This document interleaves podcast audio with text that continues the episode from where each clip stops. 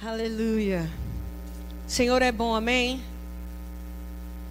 Aleluia. Antes de eu entrar é, na mensagem inicial de hoje à noite, eu queria trazer algo que subiu ao meu coração nesses dias.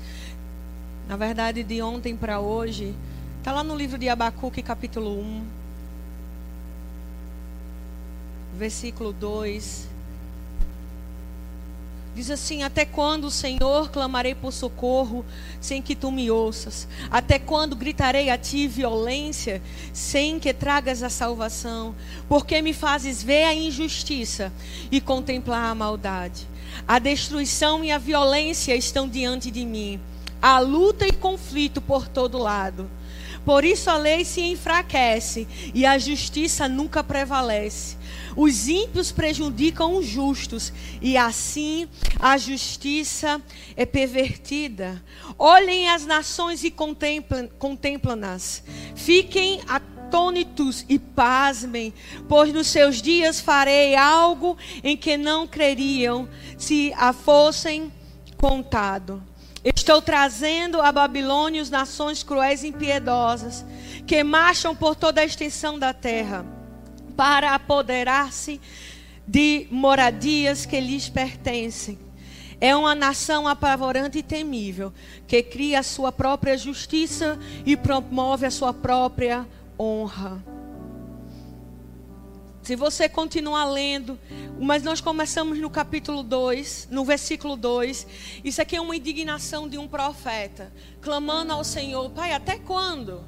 Até quando nós estamos clamando a Ti e você não vem com salvação? Nós clamamos a Ti, Senhor, violência, mas a injustiça se multiplicam, as leis estão enfraquecidas, aparentemente o justo, o injusto está sobressaindo o justo.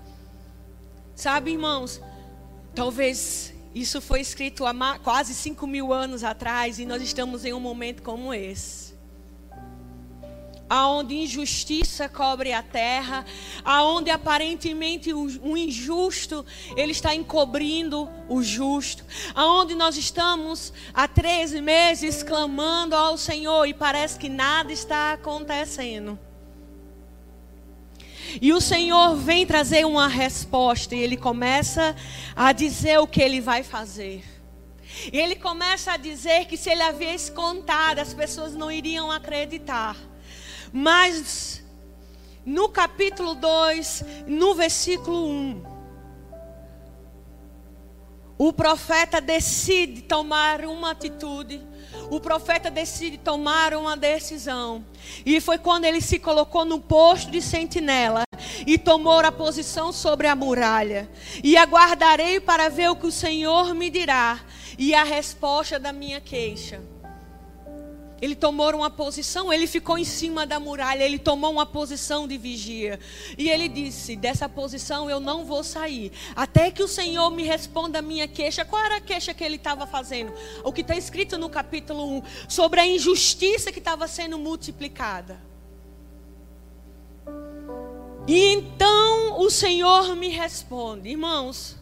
Pode ser três meses, três meses e uma semana, três meses e, e, e, quatro dias, não interessa quanto tempo vai, o Senhor sempre vai vir com uma resposta.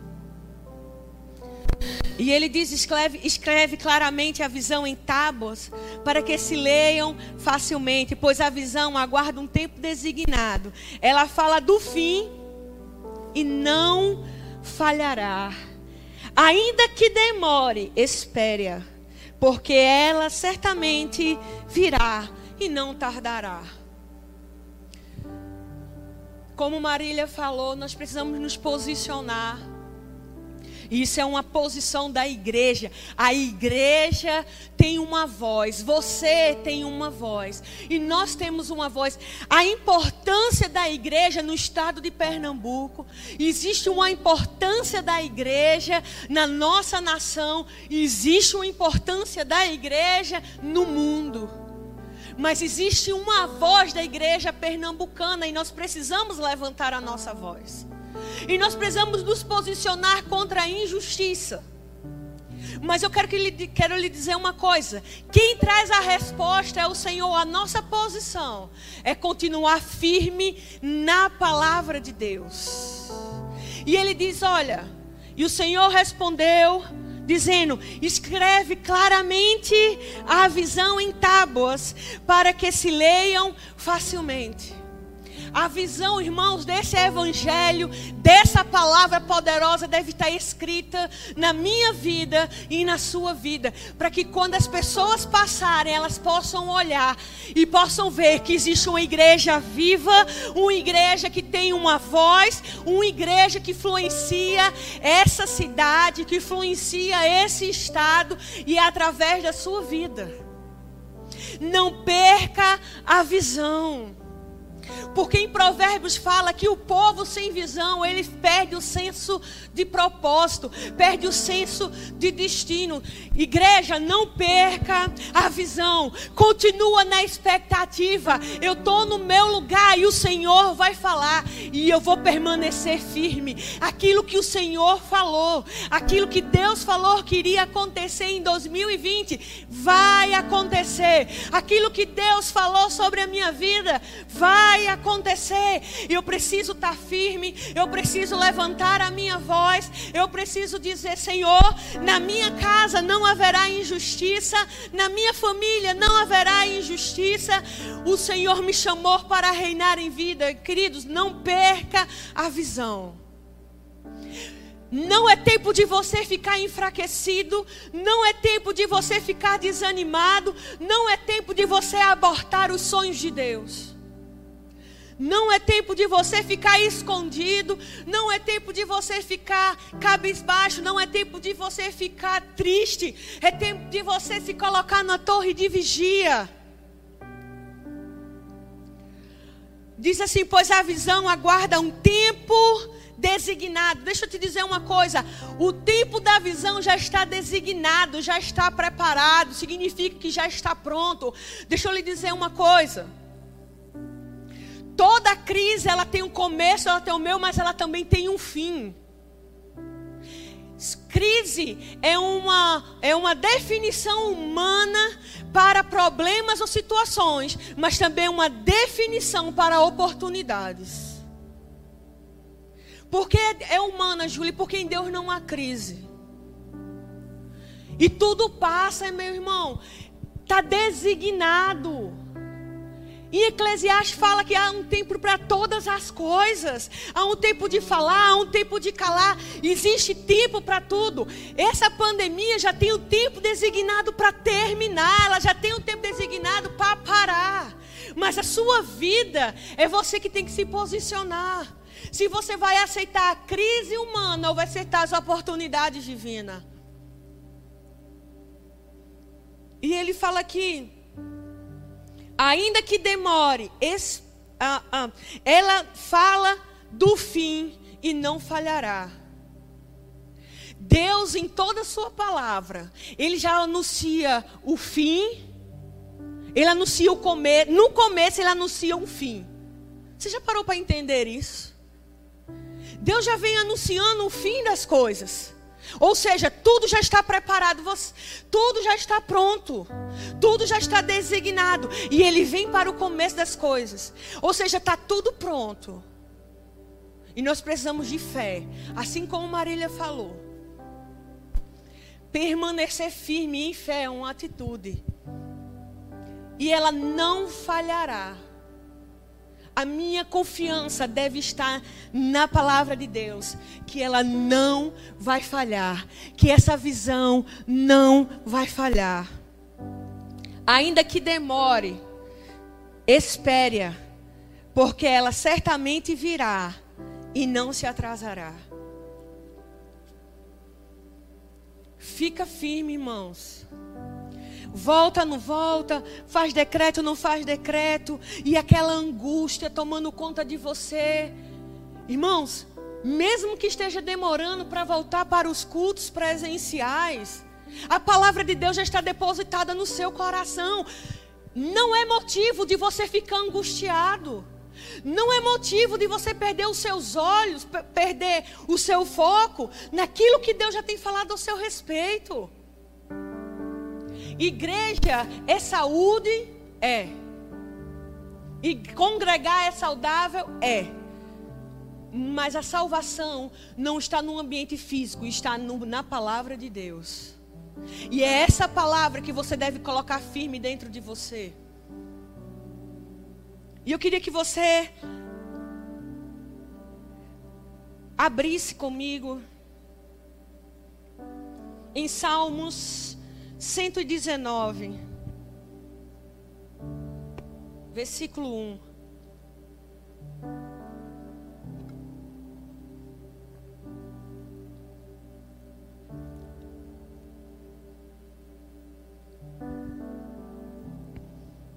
Como são, Salmo 119, versículo 1. Como são felizes os que, os que andam em caminhos irrepreensíveis, que vivem conforme a lei do Senhor, ou seja, a sua palavra. Se você vive conforme a palavra, você será feliz. Como são felizes os que obedecem os seus estatutos. Palavra estatuto está falando sobre a palavra de Deus. Então, se você vive na palavra, você é feliz. Se você obedece a palavra, você também é feliz. E do coração os buscam, não praticam o mal e andam nos caminhos do Senhor. Tu mesmo ordenas os teus preceitos. Preceitos também está correlacionado à palavra de Deus. Para que sejais fielmente obedecidos. Quem dera fosses firmados nos seus caminhos na obediência aos teus decretos.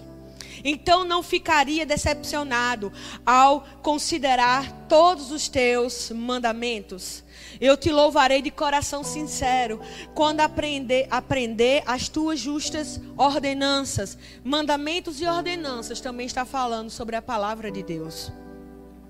Obedecerei os teus decretos nunca me abandones. Como pode o jovem manter pura sua conduta, vivendo de acordo com a tua palavra? Eu te busco de todo o coração. Não permitas que eu me desvie dos teus mandamentos. Guardei no coração a tua palavra para não pecar contra ti.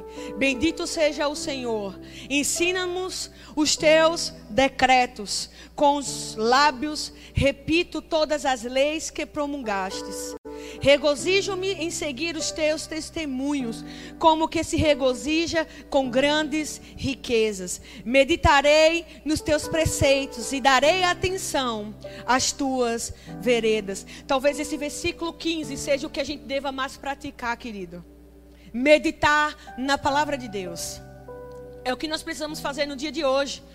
É meditar na palavra de Deus e dar atenção às veredas, às instruções, aos caminhos, à voz do Espírito Santo.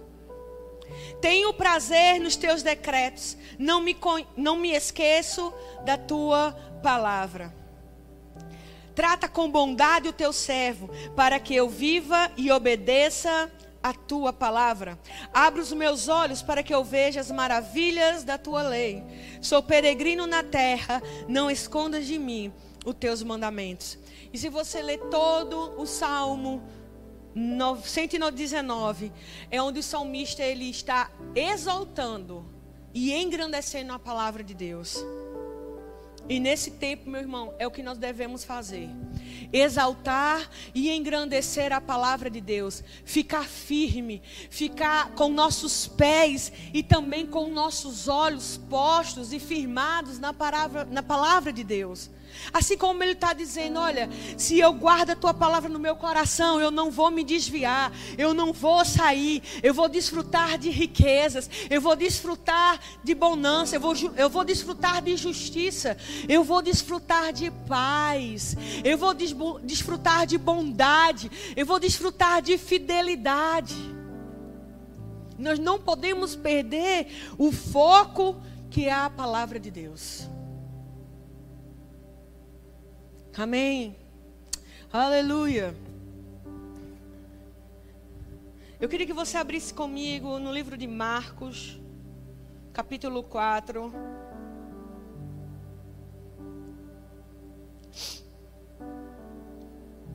E eu quero ver algumas coisas com você sobre a palavra de Deus. Hoje à tarde nós vamos exaltar a palavra de Deus.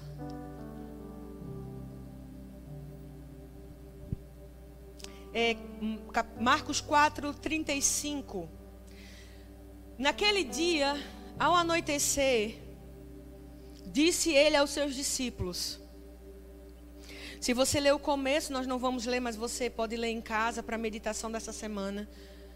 Sim, Jesus estava pregando, Jesus pregou, falou sobre parábolas, Jesus teve um dia cheio de pregação. E naquele mesmo dia, depois de ter pregado, ele disse: Ao anoitecer, disse ele aos seus discípulos: Vamos para o outro lado?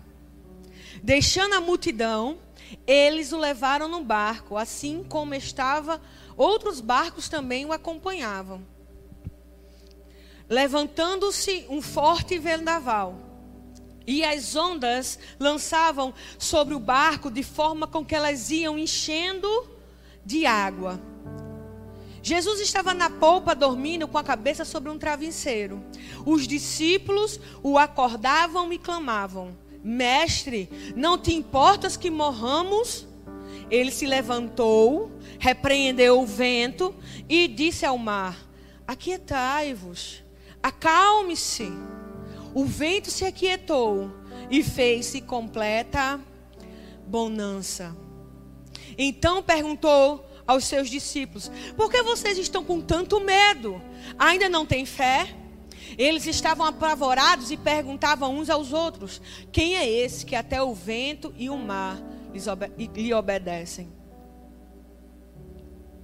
Irmãos, eu quero é, trazer para um contexto, parafrasear esse texto, de quando Jesus estava no barco, ele disse: Olha, vamos para um outro lado. E às vezes você fez planos, né? Muitas vezes você fez planos. Eu fiz milhares de planos. E é certo, e eu vou te dizer uma coisa: continua fazendo os teus planos. Porque vem do Senhor o conselho e o intento para que realize todas as coisas. Para que quando o tempo designado que nós lemos lá em Abacuque chegar, Deus encontre os teus planos e faça sobressair, e tua boca se encha de riso, e a tua língua de júbilo, e que você fique engrandecido e regozijado. Em tempo de crise, meu irmão, se você está com os olhos na palavra de Deus, não é tempo de você abandonar tudo, não é tempo de você jogar as coisas para o alto. Eu ouvi uma expressão quando eu estava estudando sobre isso, que tempo de crise não é tempo de você fechar as portas de negócios e não é tempo de você fechar as portas de conta bancária, porque quando esse tempo passar, dinheiro vai chegar e ele precisa encontrar um lugar para se acomodar. E eu vou te dizer uma coisa, irmãos, que seja a minha vida e a sua vida. Amém? E Jesus disse: Olha, vamos para um outro lado. Jesus tinha um plano, Jesus tinha uma estratégia. E eu vou dizer qual era e por que era. Jesus tinha uma. A Bíblia fala em todo o Evangelho que Jesus andou sobre a face, Jesus andou sobre a terra guiado pelo Espírito. E eu tenho uma percepção que nessa passagem, quando ele disse, olha, vamos para o outro lado, ele também estava sendo guiado pelo Espírito quando ele disse isso. Então você não estava sonhando, você não estava se iludindo quando você disse, vai acontecer nesse ano isso, isso e isso. Porque você estava dizendo, inspirado pelo Espírito, então não volte atrás no que você disse. Eu estou aqui hoje para encorajar você. Não tire os olhos da visão. Fica firme, porque a injustiça do injusto não vai sobressair sobre a justiça de Deus sobre nós. E ele, guiado pelo Espírito, disse: Olha, vamos para o outro lado. E deixando a multidão, vai ter momentos que nós vamos ficar a sós, vai ter momentos que nós vamos ficar com algumas poucas pessoas. Nós não vamos estar no meio da multidão. É um tempo como esse também. Nós não estamos no meio de multidão. Nós não estamos no meio de aglomeração, mas nós estamos com poucas pessoas. E eles levaram no barco, assim como estavam os outros barcos também o acompanhavam. Tinha pessoas que estavam acompanhando, ele estava aqui no mar da Galileia. Ele pediu para os discípulos, e você sabe que a maioria dos discípulos de Jesus eram pescadores, eles conheciam o mar, eles conheciam sobre a pesca, eles conheciam o vento, eles conheciam as rotas, eles sabiam mais do que Jesus. E o versículo 37 disse: Levantou-se um forte vendaval. Com certeza eles não começaram essa jornada durante a tempestade. Porque como os discípulos eles eram pescadores, eles já estavam acostumados, eles iriam saber se começasse com o mar agitado não iria dar certo. Eles provavelmente começaram a travessia, estava tudo tranquilo. Estava tudo calmo. Por que, Júlio, você está dizendo isso? Porque essa palavra levantou-se, ela tem um intuito ou um intento de dizer foi de repente. Um forte vendaval se levantou. E nós estamos vivendo a nossa vida e de repente um vendaval se levantou, as coisas começam a mudar de lugar. Sem ter um tempo de preparação. Mas nós tínhamos um plano. E qual era esse plano? Vamos para o outro lado? Tínhamos que alcançar o nosso objetivo. Você tem um objetivo para alcançar, eu tenho um objetivo para alcançar pela palavra. Não para. E ele diz aqui: olha, levantou-se um forte vendaval. Vento. Vento. Preste atenção nisso. E as ondas lançavam sobre o mal, ou seja, começou a ficar agitado. As situações começam a ficar agitadas. Problemas começam a surgir. Dificuldades começam a surgir. Ah, rumores de crise, rumores de coisas sendo quebradas, rumores que a economia vai parar, rumores que isso vai acontecer. Rumores, rumores, rumores começam a te agitar de um lado para o outro. Mas eles ainda continuavam em um objetivo atravessar para o outro lado. De forma que iam se enchendo as águas, ou seja, a água estava entrando dentro do barco. E durante uma tempestade de um navio, para ele afundar não é só quebrar, se entrar água dentro do barco, também começa a afundar. E aqui está falando sobre que Jesus estava dormindo com a cabeça sobre o travesseiro. Ele estava tranquilo. Ele estava tranquilo que ele tinha traçado um destino, ele tinha traçado um propósito, ele já tinha dado uma voz de comando, ele já iria dizer vamos para um outro lado, ele só estava esperando chegar naquele outro lado para fazer o que Deus tinha ou que o Espírito tinha designado ele para fazer. E Jesus estava dormindo. E os discípulos acordaram e o clamaram: Mestre, não te importa que morramos? E ele se levantou, repreendeu o vento e disse ao mar: Aquieta-se, acalma-se. O vento se aquietou e fez completa bonança. No versículo 37, quando ele diz: Olha, o vento forte se levantou e começou a sacudir o barco. As ondas só se levantam quando tem vento forte. Então o problema não estava na, na água, o problema estava no vento. Se o vento estava um vendaval, como está aqui na, na, na Bíblia, o vento estava forte. Porque o vento estava forte, as águas estavam agitadas. Então, por isso que Jesus primeiro repreendeu o vento e depois mandou o mar se acalmar. Eu quero te dar algo importante aqui. Às vezes nós queremos consertar as coisas do final para o começo. Existem coisas que você precisa ir na fonte do problema. Não adianta você inverter a ordem e querer o resultado do aquieta-se e acalma-se. Porque o problema da agitação das ondas e o problema da água entrar no barco era o vendaval, era o vento que se levantou. Não foram as ondas que se levantaram, foram o vento que se levantou. Sabe? E algo interessante que você pode entender é que se sua casa está aberta, se suas janelas estão escancaradas, né? Posso assim dizer.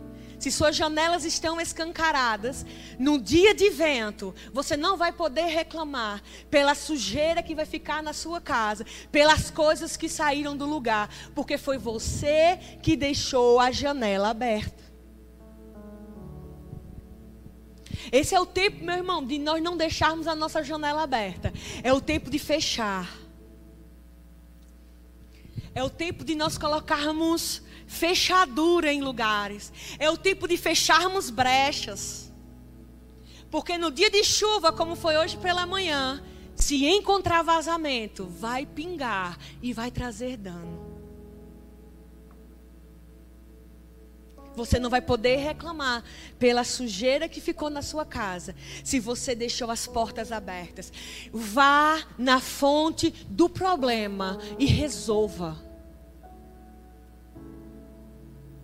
Eu estou falando pelo Espírito para algumas pessoas e pessoas que estão me ouvindo hoje.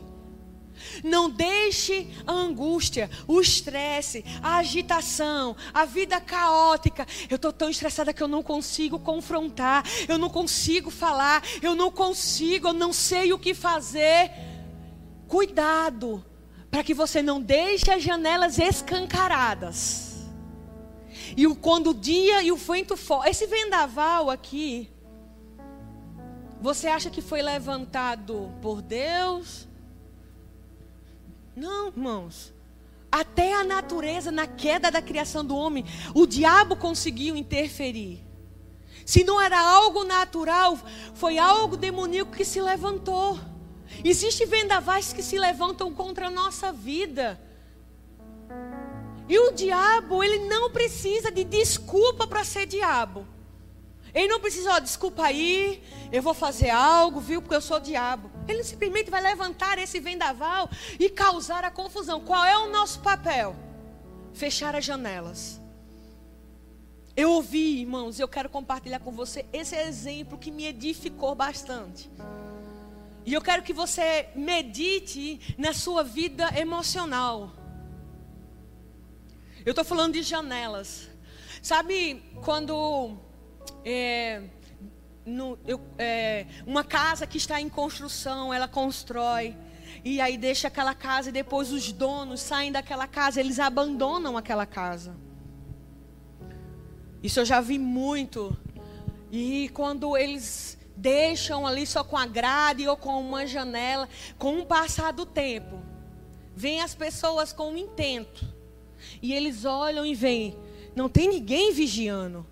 E eles vão lá, arrancam aquela grade, arrancam aquela janela, entram dentro daquela casa, faz uma festa. Eles ocupam aquilo que não é legal para eles, porque não é deles. Preste atenção no que eu quero dizer. Não é deles.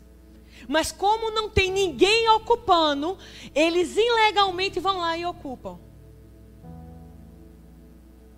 Mas um, uma pessoa prevenida, ela coloca muros, ela fecha com tijolos e ela pinta aquilo ali, para que ninguém tenha acesso ao que tem dentro.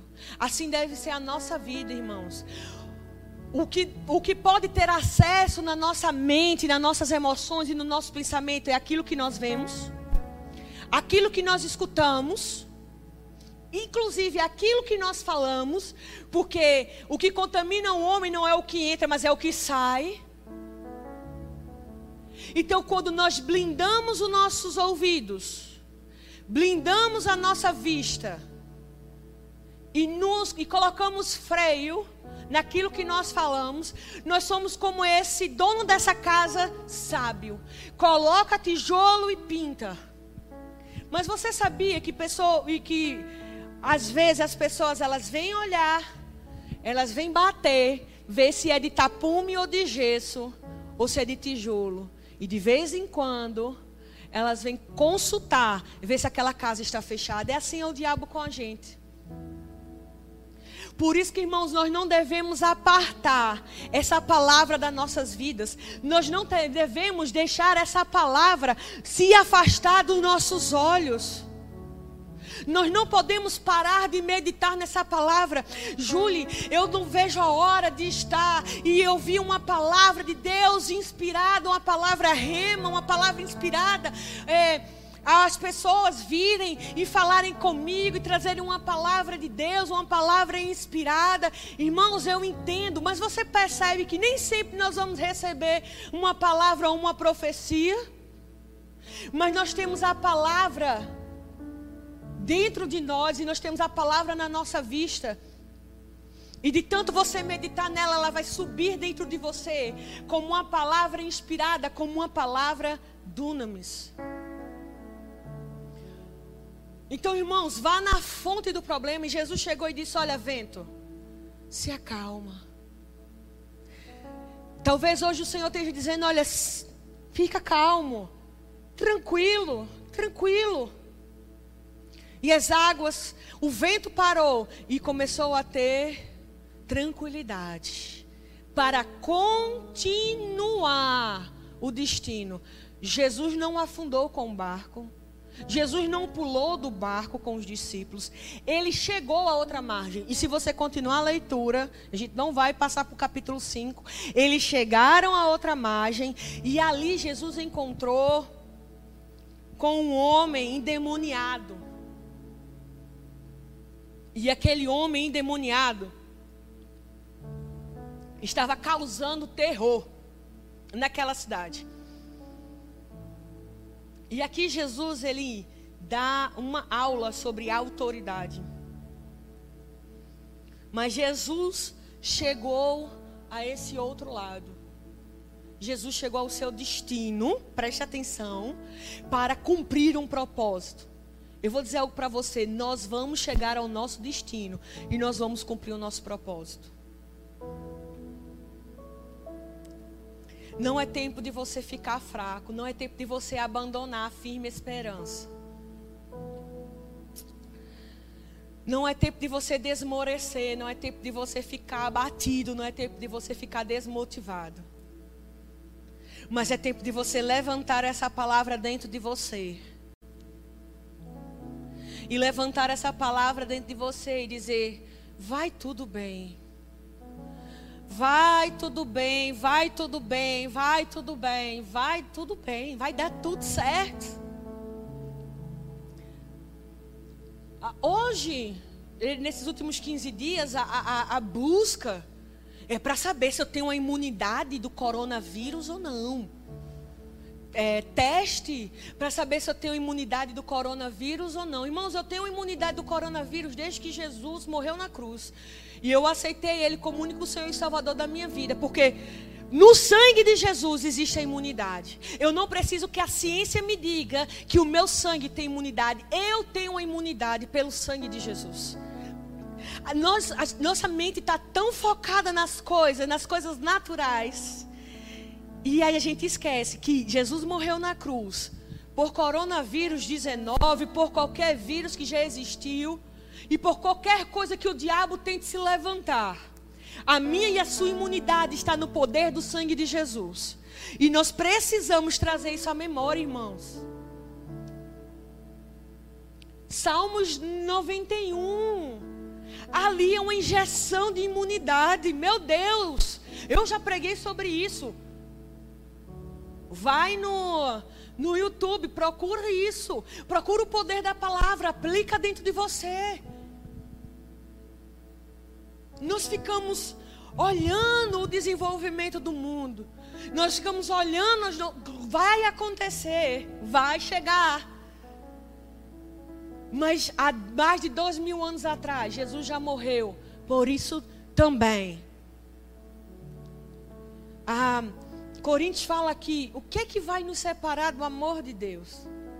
Angústia, decepção, fome, nudez, perigo ou espada ou qualquer outra coisa que se possa mencionar, coisas que nem, nem sabiam naquela época que iria acontecer, vai nos separar desse poder, desse amor.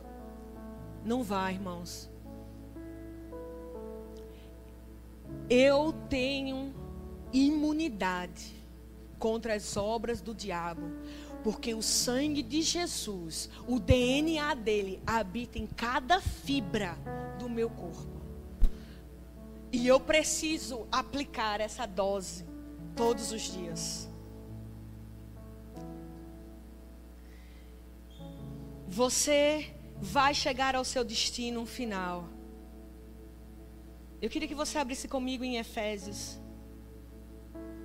capítulo 6, versículo 10.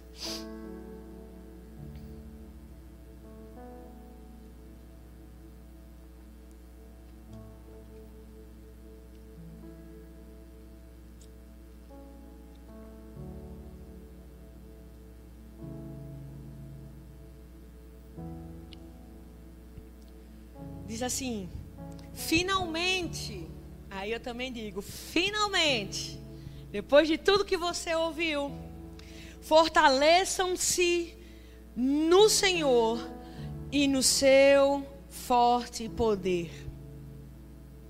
Essa palavra fortalecer, primeira coisa que nós precisamos ver, essa palavra fortalecer está conectado com a palavra dunamis, de força, e está falando sobre uma força que vem de dentro. Mas essa força não vem de nós. Preste atenção. Ela está em nós, mas ela não vem de nós. Porque essa força é do Senhor. Mas para o Senhor, igual a, a se isso aqui fosse um jarro, essa aqui é a força do Senhor e esse aqui são, é o nosso espírito. E o Senhor vem derramando essa força, esse poder, esse fortalecimento, esse dúnamos, ou da palavra dinamite, esse poder explosivo, vem derramando.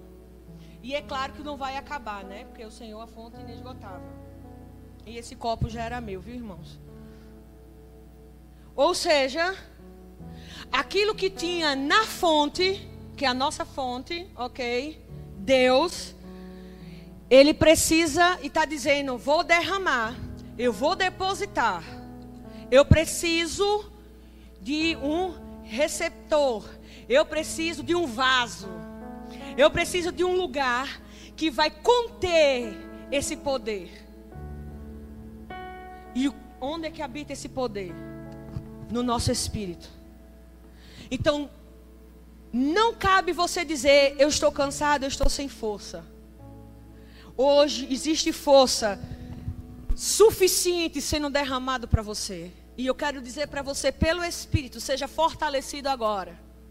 Porque essa formação no verbo, ele está dizendo, eu estou enchendo, mas eu continuo encher. Ou seja, o efeito desse poder não é, não é para momento instantâneo. Usou, passou.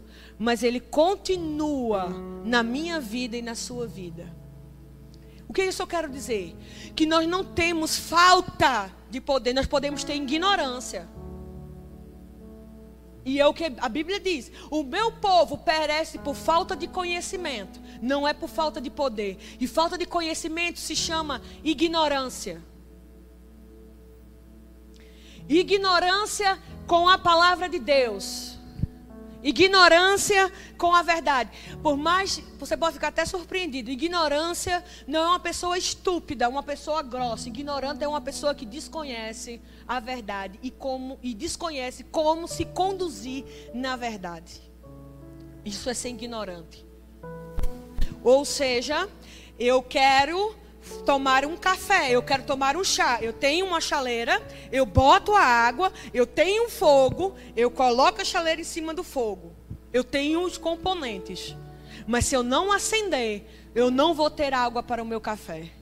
Às vezes nós temos tudo, mas nós somos ignorantes como a palavra funciona. E desconhecemos esse poder que habita dentro de nós. E ele está dizendo: seja fortalecido no Senhor e na força do seu poder. Existe uma força no poder de Deus que habita dentro de você, que habita dentro de mim, que nos levanta. Vistam-se de toda a armadura de Deus para poderes ficarem firmes contra as ciladas do diabo. Pois a nossa luta não é contra seres humanos, mas sim contra os poderes e autoridades, contra dominadores deste mundo de trevas, contra as forças espirituais do mal nas regiões celestiais. Não tem uma descrição maior do que um momento como nós estamos vivendo. A nossa luta não é contra os homens que estão em poder, mas é contra a influência que está sobre a política. E nós precisamos ser influenciadores com a nossa voz do reino levantando. A nossa luta não é contra homens, irmãos. Por isso que eu disse, a igreja precisa levantar a sua voz, porque é a nossa influência, que é do reino dos céus, aqui na terra. E o que, que o diabo quer? Ele quer calar você. Ele quer calar você. Como é que ele pode calar? É se pegar um menino como esse e dizer e, e, e tirar a música dele. A forma como ele, ele, ele, ele fala com Deus, a forma como ele inspira, a forma como ele profetiza as nações. É, esse é o chamado. Tira isso dele. Eu tenho certeza que é como se tirasse mais da metade de tudo que ele é e de tudo que ele representa. Porque a música divina faz parte dele. Na verdade, ele só nasceu para cumprir esse papel.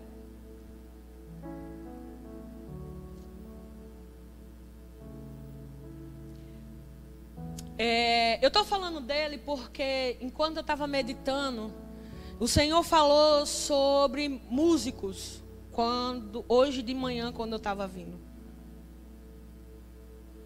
E falando e falou sobre pessoas que cantam especificamente.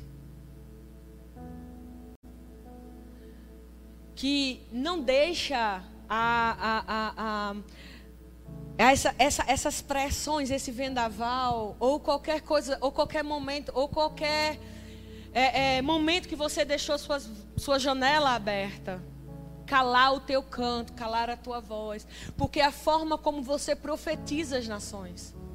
Nem todo mundo vai pregar, como nem todo mundo vai tocar como esse menino toca, vai cantar como a irmã canta. Ele não está apenas cumprindo um, um, uma escala, ele está realizando o propósito dele. Isso não é o tempo de você parar os seus dedos. Esse não é o tempo de você fechar a sua voz. Esse é o tempo de você cantar ao mundo, às nações. Porque quando alguém canta, precisa das cordas vocais, mas ele precisam de algo importantíssimo que se chama fôlego, sopro. Sem ar não há canto. Há mímica, mas não há canto. E a Bíblia fala que inspiração é o sopro divino. Então, quando você canta, você está soprando Deus, você está inspirando pessoas. Sei que o Senhor falou comigo especificamente sobre isso. Porque se os músicos da nossa geração, que são inspirados por Deus, não ocuparem os lugares na arte, nas redes sociais, nos lugares, nesse tempo, sendo uma voz que vai acalmar a tempestade, sendo uma música que vai inspirar coisas, vai, vai inspirar projetos, vai inspirar outras pessoas. Se não formos nós, vai ser música deturpada, som deturpado e mensagem do diabo. É para eles estarem ocupando, é para você estar ocupando. Aquilo que nós não ocupamos, o diabo ilegalmente ocupa. E isso é para outro dia. E eu quero. Já estou caminhando para o final. Versículo 14. Não, desculpa, 13. Por isso, vistam-se de toda a armadura de Deus para que possam resistir no dia mal e permanecer inabaláveis, pois de terem feito tudo. Depois de terem feito tudo. Eu não sei a vocês, mas eu lembro quando eu comecei a, a ver isso, eu, eu, eu eu não sei se você já fez essa oração, mas Senhor, estou colocando o capacete agora. Senhor, estou colocando a armadura agora. Senhor, olha aqui a espada. Mas foi como eu disse, irmão: se você não souber usar, você só está fazendo teatro. Porque é, é, isso aqui foi tudo inspirado. E nós precisamos entender o porquê.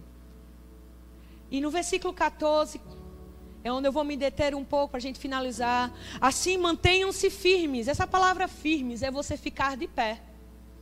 Você já viu um soldado mantendo guarda ou um soldado cumprindo escala? Eles assim ou assim? Não, eles são firmes, erguidos, ombros para trás, eretos.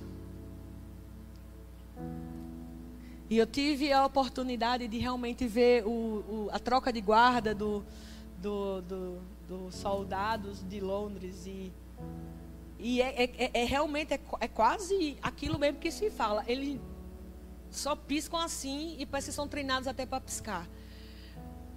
Eles sabem, eles têm um treinamento, eles sabem por que eles estão fazendo isso, eles sabem por que eles estão ali. Mas o que é mais importante é a posição que eles estão, eretos, sempre, durante horas, firmes. E é isso que ele está falando: olha, fica firme, fica ereto, fica de pé, fica confiante. Fica confiante, irmãos. Hoje é dia de você ficar confiante. Hoje é dia de você ficar em pé. Mantenham-se firmes, cindindo-vos com o cinto da verdade e vestindo a couraça da justiça. E se você já fez o rema, ou se você está fazendo rema e já pagou a matéria autoridade do crente, se você ainda não fez, o rema é uma boa oportunidade para você aprender. Ele está descrevendo a armadura do soldado romano. E o primeiro elemento que ele descreve aqui é o cinto. E o cinto é a parte mais importante da armadura. Júlio, o cinto é. Porque a armadura ela é colocada de frente e para trás. E ela vem, cobre todo o peitoral e vai até o meio das pernas. E esse cinto, não é esse cinto moderninho, é um cinto grosso de proteção. E nesse cinto é colocado a espada, o escudo, é onde coloca todos os acessórios para a batalha. Se ele está dizendo, olha, cinge é o que? Aperta. Deixa firme. Deixa constante. Para que quando chegar no dia da batalha, o soldado tivesse mobilidade de puxar a espada. De puxar o, o escudo. E aí você começa a ver a espada, o escudo da fé. E o cinto da verdade é a palavra de Deus. E a palavra logos é essa palavra. Por, ah, não, mas eu aprendi que a espada é a palavra, a palavra é rema. Mas a palavra de Deus, ela sustenta toda a armadura. Sem a palavra ou sem o cinto, o soldado desmorona. Se o cinto está frouxo, ele não tem mobilidade, ele não consegue se movimentar. O crente sem a palavra é um crente sem atitude. O crente sem a palavra é um crente que, no meio das dificuldades, ele não sabe o que fazer, ele não sabe o que puxar. Ele não tem habilidade para usar a sua espada. Ele pode até ter a espada, mas ele não tem a habilidade. E eu vou dizer algo para você, meu irmão. Se você ignora essa palavra, como a gente já viu, se você é indiferente com essa palavra, se você negligencia essa palavra, é questão de tempo das coisas começarem a desmoronar na sua vida. É questão, é, é questão de tempo. Mas fica tranquilo, que não vai ser de um dia para outro, não, porque o diabo não é assim, não, ele é astuto. O diabo, ele, ele, ele é o adversário, aquele que lança dardos constante. Pá, pá, até que se ele encontrar uma brecha, passa. Também se ele não encontrar, ele vai ficar lá. Igual aquelas pessoas, elas vão olhar, ver se realmente ainda os tijolos estão no lugar. Senão elas vão embora. Se não tiver no lugar, elas vão arrombar e vão entrar. Do mesmo jeito é o diabo. E quando nós removemos a palavra de Deus, nós estamos removendo essa proteção invisível, por assim dizer. Então, quando o diabo vai lançando os dardos, vai enfraquecendo. Eu sei que tem pessoas que estão um pouco desanimadas e estão fracas. Mas é o tempo de você levantar por dentro, dizer: O Senhor é a minha força, eu me fortaleço hoje. Quando eu tiro e retiro a palavra de Deus da minha vida, da minha boca, da minha meditação, dos meus olhos, eu estou removendo. E quando eu removo, eu sou uma presa fácil, um alvo fácil para o diabo contra-atacar. Então, irmãos, a minha a minha mensagem e o que subiu no meu coração é que você seja fortalecido hoje no Senhor e na força do seu poder. Abre a Colossenses 3, 15.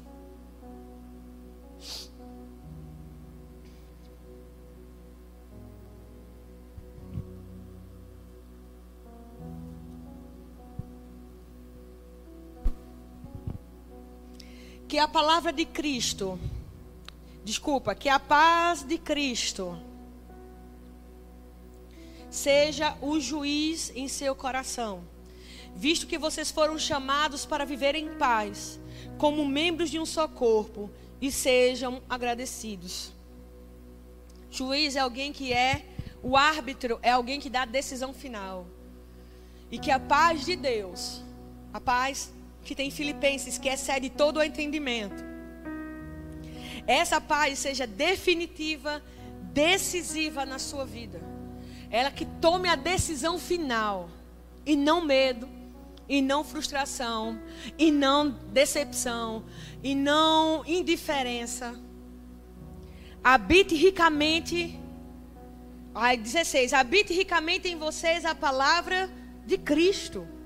Ensine e aconselhem uns aos outros com toda a sabedoria e cantem salmos, hinos e cantos espirituais, com gratidão a Deus em seu coração.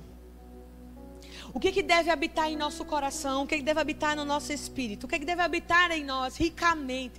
Essa palavra habitar é fazer moradia, não é vir passar um tempo e ir embora, mas é vir fazer moradia. Então essa palavra habite ricamente. A palavra habitar é fazer moradia e ricamente é ser exagerado, abundante. Então, que a palavra habite em mim e em você de uma forma tão abundante, de uma forma tão exagerada, que a paz de Deus vai ser o árbitro do nosso coração. Hum. Então, eu declaro sobre a sua vida paz. Eu declaro sobre a sua vida força. Eu declaro sobre a sua vida um refrigério, um, um fortalecimento vindo do alto da da, tua, da, da, cabeça até a planta dos teus pés. Ah, um, um óleo fresco caindo sobre você agora, refrigerando a, a sua mente, refrigerando a sua alma, refrigerando teus pensamentos, refrigerando as tuas emoções, sabe? Te fortalecendo, te regenerando de dentro para fora.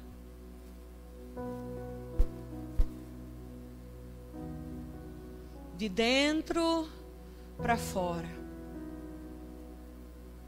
Se uma porta ela, ela, ela tem só uma maçaneta do lado de dentro, é lógico e evidente que ela só abre de um lado, do lado de dentro.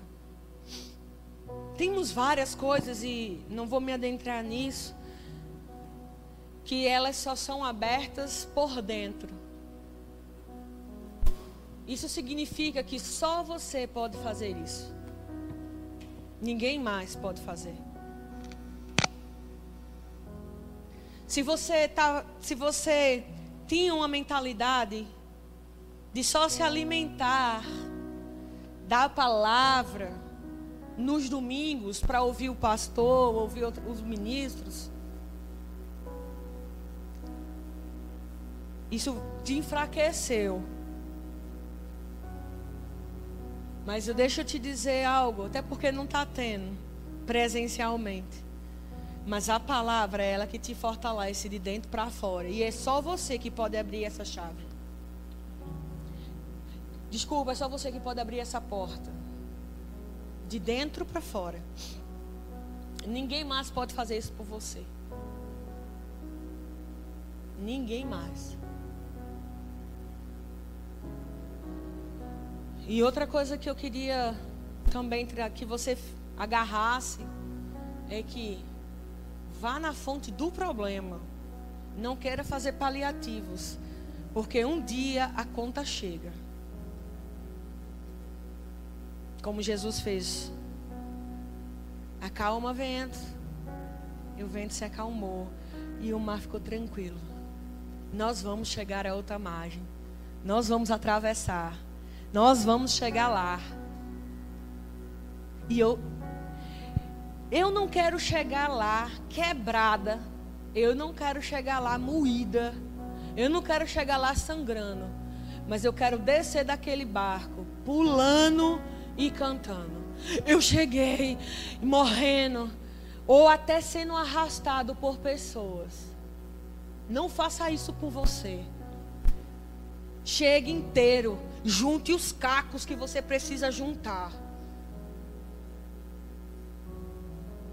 Se unte a sua vida, organize sua vida, feche essas janelas, feche a, a, a, as portas para os vendavais não virem.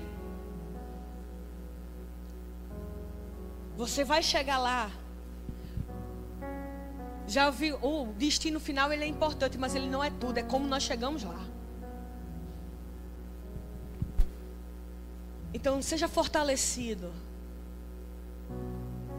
Levanta-se por dentro e traz à memória esse copo caindo, a água caindo. O que tem na fonte hoje habita dentro de mim. A, a água não mudou. A água não mudou a seus componentes. O que tem na fonte tem dentro de mim. Amém. Aleluia. Aleluia. Eu queria que você fechasse seus olhos, levantasse as suas mãos.